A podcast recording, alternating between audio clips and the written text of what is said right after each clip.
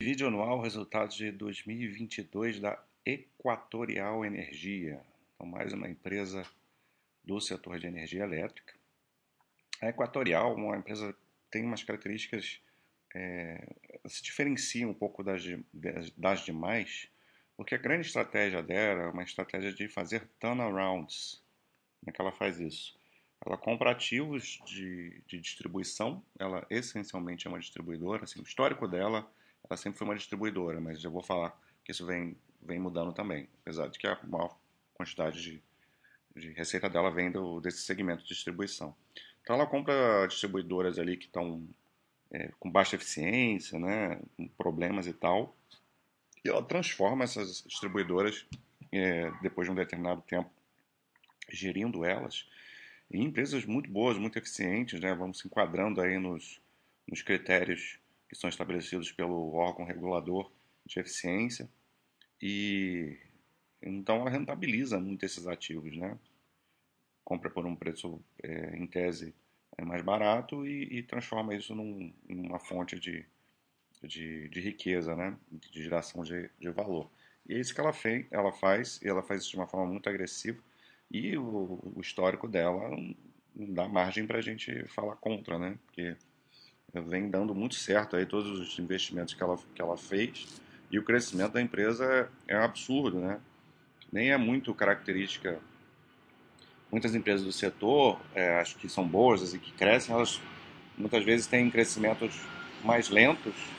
É, isso historicamente falando, né? Isso, isso, tem mudado um pouco em algumas empresas, mas a Equatorial sempre teve um, um crescimento mais, mais violento, mais absurdo. Né?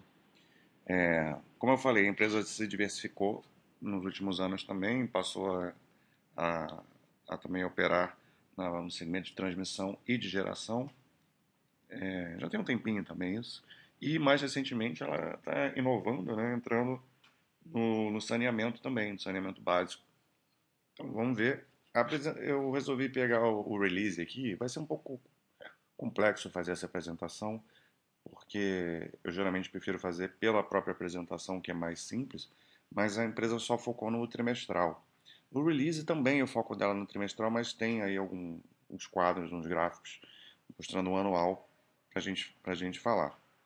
Eu falei que ia ser complicado também, porque como a empresa ela trabalha em muitos segmentos e, e tem essa coisa do, do crescimento muito acelerado, tem muitos fatores de ajuste, muitas distorções é, na contabilidade desse tipo de empresa não é fácil você acompanhar uma empresa de energia elétrica e Equatorial é das menos fáceis ainda. Então, o que ela entrega de resultado bom é inversamente proporcional à dificuldade que a gente tem de entender o, o, o resultado, né? Aí é uma coisa de cada um, né? Você pode simplesmente ver aí que ela tem resultado bom e achar que ela é boa e tal. Eu não, não gosto desse tipo de, de investimento. Eu acho, acho legal você investir em empresa que você sabe o que está fazendo, né? Você consegue acompanhar ela minimamente. Você não precisa saber todos os detalhes, as complexidades é, que, que o segmento ou o, setor e os segmentos, né? Porque distribuição, transmissão e geração são formas diferentes de você acompanhar. São empresas acabam sendo bem diferentes e isso traz essa complexidade também equatorial que mexe com todas elas. Mas acho que minimamente você saber entender o que está acontecendo é é importante, né? Para ser sócio de, dessas empresas, que são excelentes empresas. Essa aqui não tem como dizer é, nada contra. E vamos ver aí o, o como é que foi, né? O, o ano. Então ela tem essa evolução, combate às perdas, a qualidade, né? Isso é o processo de turnaround que ela faz. Ela fez adquiriu mais uma mais uma distribuidora que é a Celg, que é de Goiás, que ainda não não entrou no balanço, né? Foi no fim do ano e a conclusão foi em 29 de dezembro. E então vai ter um aumento, a gente vai ver outra, isso acaba distorcendo também, né? Você entra com novos ativos e sempre tem crescimentos muito muito fortes para o próximo ano. Mas nada da Celg entrou no balanço de 2022. Aqui são todos os destaques do trimestre, então eu vou, eu vou Vou pular aqui. A gente pode falar da dívida líquida. Essa empresa trabalha com, alavancagem altíssima. É, E com essa nova aquisição aí, é, você vê, sem aquisição, a Celga encerrou o ano com 3,2 dívida líquida EBITDA, já é alto. Mas com, a, com a, o impacto do, do, com a aquisição, né, aumentou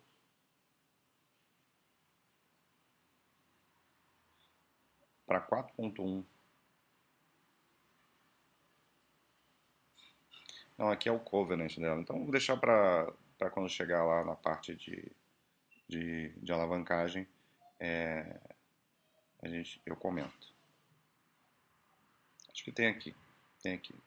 Para mim era 4 mesmo, mas vamos ver aqui. Bom, receita operacional crescendo 11,9%, tô ótimo, né? 24, 24 bilhões de EBITDA, é, 27, né? 24 foi em 2021, 27 bilhões em 22. O EBITDA ajustado de 7,5 cresceu 39,4%. E o lucro líquido teve uma quedinha aí, que vai ficar bastante distorcido por, por várias questões, né? É 1,8 bilhões. A margem EBITDA subiu muito, né? 5,5 pontos percentuais nessa métrica aqui ajustada. E aqui o endividamento, veja como subiu muito forte a dívida líquida para 32 bi e a alavancagem seguiu isso aí, né? Foi para 4,1.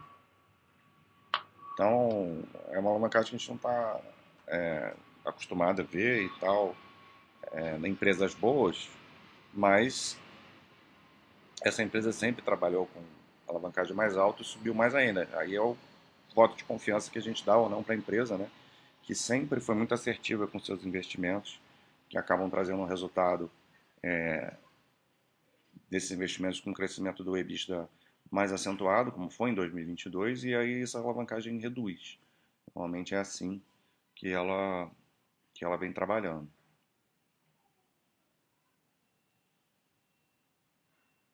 Geração de energia aumentou um pouquinho também.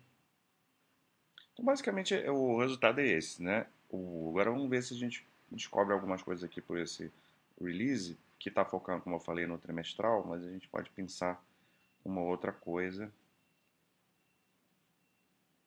Você já vê aqui os ajustes, né? Como que é diferente. É, o EBITDA contábil cresceu 19%, o ajustado 39%. Então, tem muita coisa que entra aqui, custo de construção, é, que afeta o, o, o, a contabilização, né? diferente de um resultado recorrente ou ajustado. Resultado financeiro impactando bastante a empresa aqui, ó, 818 milhões negativo para 2,5 bi, então isso afere aí muito o lucro líquido e que caiu 60%, né, mas fazendo os ajustes foi uma queda é, bem menor. E a gente vai ver que aqui vai, vai falar tudo de, de trimestral, né? Vamos ver se tem algum momento que a gente consegue é,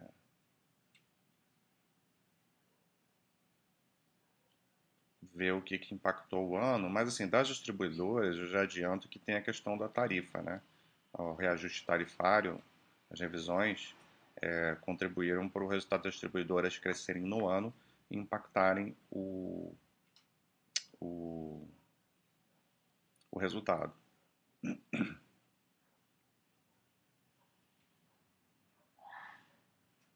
E tem muito ajuste para fazer, porque sempre tem a atualização do ativo financeiro, né, o tal do VNR, que, que acaba tendo variações de curto prazo por conta do, dos marcadores inflacionários e isso não, não representa necessariamente a, a geração de caixa real da empresa.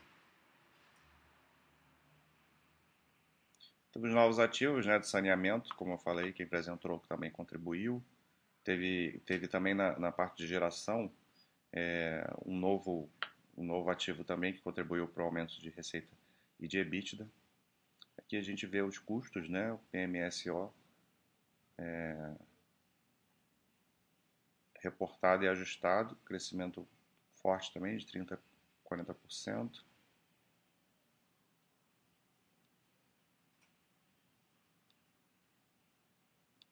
Mas em todos os momentos aqui ela só vai falar do trimestre. Então fica difícil a gente, por isso, por aqui, é, fazer uma análise. Tem a análise escrita que eu fiz aí do, do anual, um resumo, é, depois vocês podem consultar.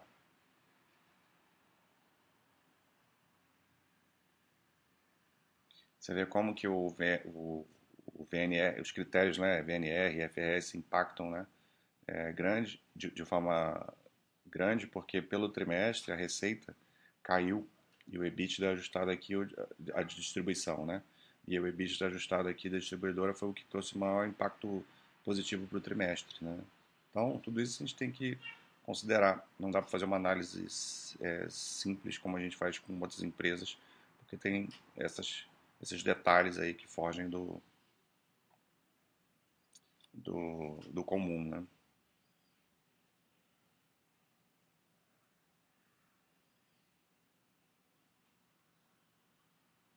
Já falou de EBITDA, né?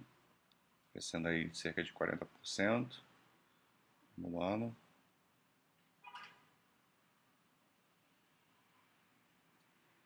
É, realmente acho que vai ser bem difícil utilizando aqui. A apresentação está pior ainda. Não tem nada falando do anual. Aqui pelo menos tem esses quadrinhos que mostram o lucro líquido pesou por conta do resultado financeiro.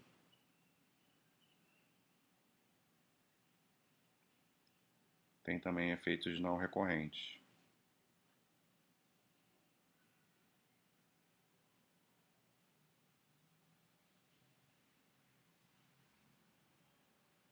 Trimestral. Endividamento a gente já, já falei, né? 4.1, dívida líquida EBITDA.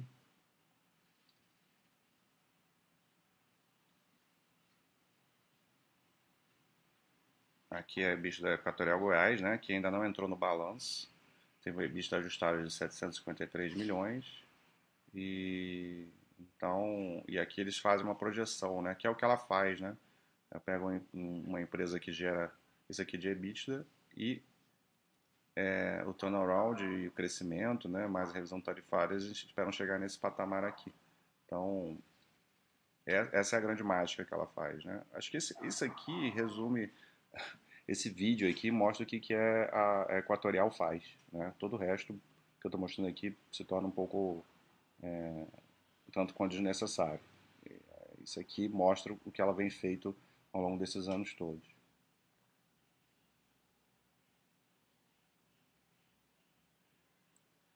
Então acho que não tem realmente nada muito explicado sobre o ano que eu me lembre é, para comentar não. Depois ela começa a, mostrar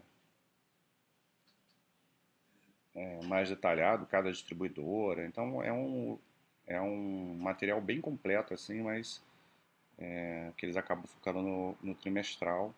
Mas tem muita informação aqui para quem quiser destrinchar. Ok, vamos, senão o vídeo vai ficar muito longo e pouca coisa sendo dita de relevante. Vamos olhar aqui é, pelos quadros, como eu falei, muitas vezes vão ter as distorções, mas quando a gente pega um, períodos de longo prazo, a gente consegue ter uma, uma boa utilidade dos quadros. Né? Não adianta olhar, é, ficar comparando um ano, um, pouco, um ano, dois anos, mas no longo prazo a gente vê receitas é, crescendo de forma muito, muito agressiva. E a gente vai ver isso em tudo, né? O EBITDA também vão ter as oscilações normais, mas é, a gente vê aqui claramente o EBITDA não, não é ajustado aqui o EBITDA, tá? mas o que importa é a gente, não, é o número, né? e sim a, a crescente do EBITDA ao longo do tempo. O lucro líquido vai ter variações mais significativas por conta do muito do resultado financeiro. A gente viu como que o resultado financeiro tem um impacto, né? A dívida subiu muito, então o juros sobre a dívida que vai impactar o lucro da empresa. É uma coisa para se, acompanhar, ficar de olho, né? Principalmente essa dívida líquida EBITDA está em 4.1 no EBITDA ajustado, se não for ajustado é maior ainda. Então a empresa sempre manteve uma alavancagem alta, mas num nível assim que a gente considera aceitável. Agora liga aí um sinalzinho amarelo para acompanhar, mas é aquele que eu falei antes, né? Como a empresa vem entregando muito resultado e no seu, dos seus investimentos, dá para justificar e a gente aceitar uma alavancagem maior é, no, nesse momento, né? Mas acompanha. A geração de caixa dela é muito forte, cada vez é, veio muito forte nesse, nesse ano também. E o capex também aumentando assustadoramente. Então a empresa está com o pé no acelerador, não quer nem saber. E aí a gente vê isso aqui, né? Esse crescimento absurdo aí ao longo do tempo.